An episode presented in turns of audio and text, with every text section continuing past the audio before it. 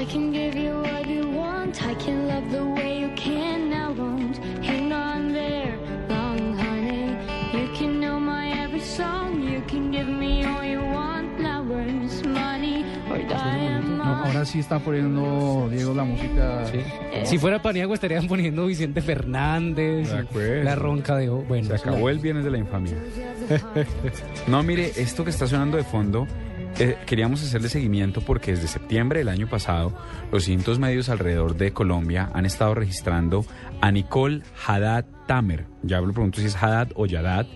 Ella se le conoce como Coco y es una barranquillera que tiene 16 añitos y que con esta canción que se llama Sobredosis del Corazón o Overdose of the Heart llegó a superar en descargas en iTunes a David Bowie, a Aerosmith, a One Republic y a Maroon 5. No. Coco, buenas noches. Imagínese qué tal.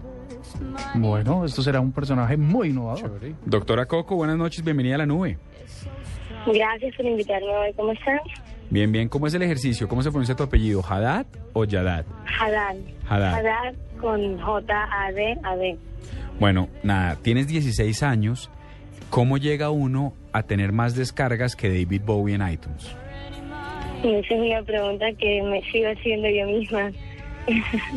Fue algo muy inesperado, no, no estábamos esperando que todo sucediera tan rápido ni tan, ni tan bien en tan corto tiempo. Pero, ¿cuántas descargas llegaste a tener de este sobredosis del corazón? El número exacto no me lo dan, pero sí salgo en las tablas como de, prim- de primera en descargas.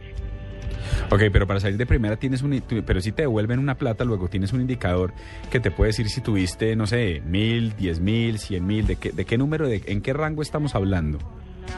No sabría decirte, ese número me llega como cada cinco o cuatro meses y no he revisado últimamente. Pero a- la última vez que revisaste, ¿en cuánto estabas? Por encima, sí, no, por encima, simplemente solo para tener una idea. Eh, sinceramente no sé, yo le dije a mi papá que no quería saber nada de, de dinero ni eso, solo me interesa que las personas estén escuchando mi canción. Ah, bueno, ahí hay una respuesta anticipada y es que el manager debe ser su papá. ¿Seguro? Sí, más o menos, él ha adaptado ese nombre por ahora. Bueno, Coco, ¿y qué, ¿y qué ha pasado desde septiembre? En septiembre fue que pasó esto, em, te volviste un fenómeno en, eh, en iTunes y demás. ¿Qué ha pasado con el disco? ¿Por qué no está oyendo uno tanto de, de- de- de- tu música como seguramente debiese? Pues últimamente ya en diciembre firmé contrato con Sony Music y estamos ya planeando la grabación de un siguiente sencillo. Y con Overdose ayer estuve de primera en las tablas de rock otra vez en iTunes y ahí seguimos dándole, tocando en partes y mostrando mi canción. Coco, una pregunta, pues para, para los para nuestros oyentes y para nosotros también. Cuéntanos, pues, quién eres tú, dónde, de dónde, de dónde saliste. Eh, eh, em, queremos saber un poco más de tu historia, porque en efecto esto es bien interesante lo que nos estás contando. Pues yo tengo 16 años y estudio aquí en Barranquilla. Vives en. Barranquilla, estudias en Barranquilla, en el colegio. Sí, estoy en el colegio todavía noveno grado. Sí. O sea, nosotros ya no hicimos nada. No, No hicimos nada. Pues, Esta niña tiene 16 años, está en noveno y le ganó en a. Aerosmith. Vámonos, desde allá no llegamos. ¿Y desde cuándo empezaste a cantar o empezaste con este con esta afición de la música?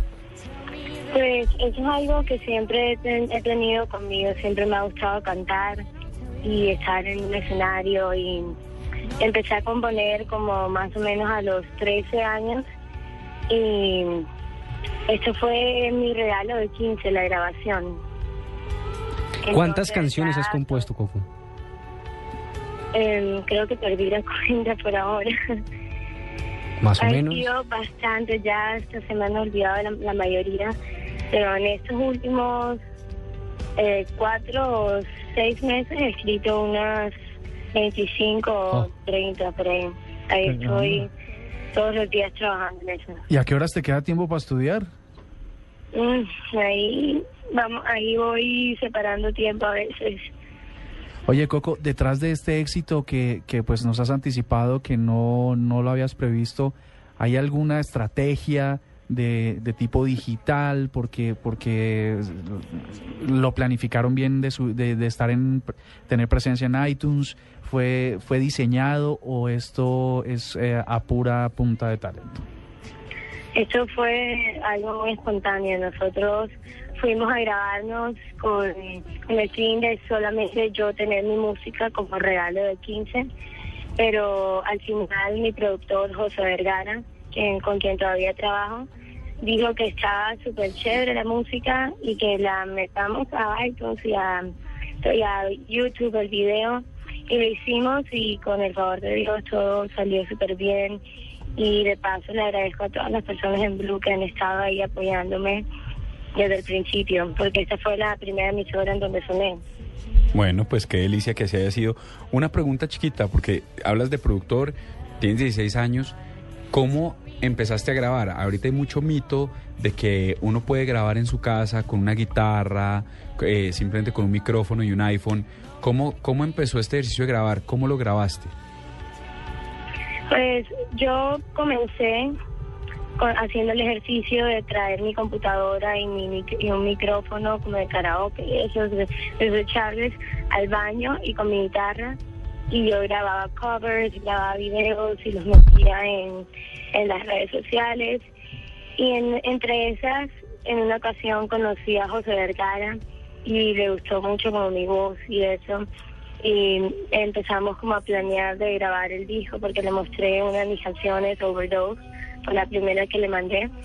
Y ahí empezamos a planificar todo lo del disco porque ya es muy fácil grabar desde la casa, pero no es lo mismo, no es la misma, no es lo mismo grabar en tu casa que en un estudio con micrófonos y con guitarras y gente profesional en el proceso. Bueno, y eso que estamos viendo de fondo, no sé si alcanzan a oír, le podemos subir un poquitico.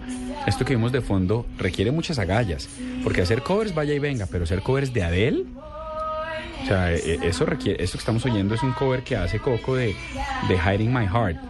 Eh, ¿Cuál es la canción, la canción aparte de, la, de las tuyas, Coco, que más te gusta cantar todavía? Ese cover que te emocione, que hubieses querido componer tú. Pues hay una canción que es viejísima, que siempre que, estoy tocando en alguna parte la toco porque es una canción que todo el mundo se sabe, es prácticamente un himno para la gente de mi generación y se llama I'm Yours de Jason Mraz y esa canción ha sido, fue como la primera canción que canté en vivo y siempre que toco en alguna parte tengo que cantar esa canción.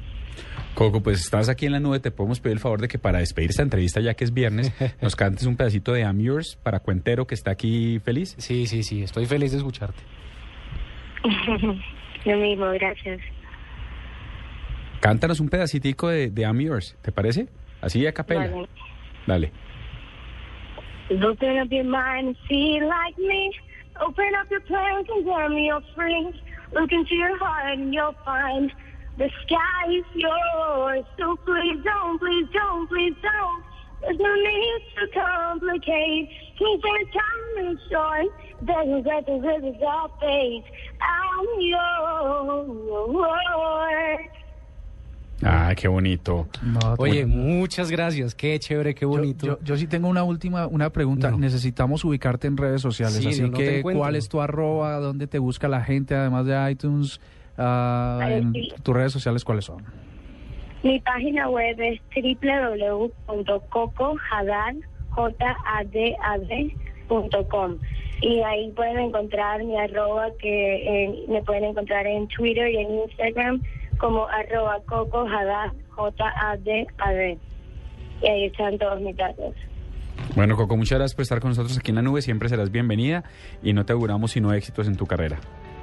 Vale, gracias. Y también de paso eh, le quiero agradecer a todas las personas otra vez en Blue Radio, especialmente a Claudia Villarreal, a Ricardo Rego, a todos ellos, a Nelson Asensio, Javier Hernández Bornet y a todos esos amigos en Blue que me han estado apoyando desde el comienzo de mi carrera.